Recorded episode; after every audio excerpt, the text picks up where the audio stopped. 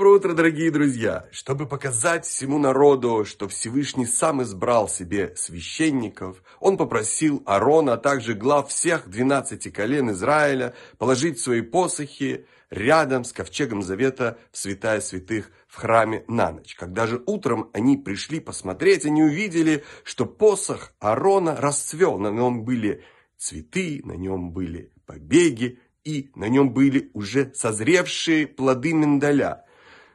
Тогда все поняли, что Всевышний дал им знак, потому что другие посохи остались неизмененными. Миндаль – это такое растение, которое быстрее других распускает побеги и дает цветы и плоды. Это показывает на работу священника в храме.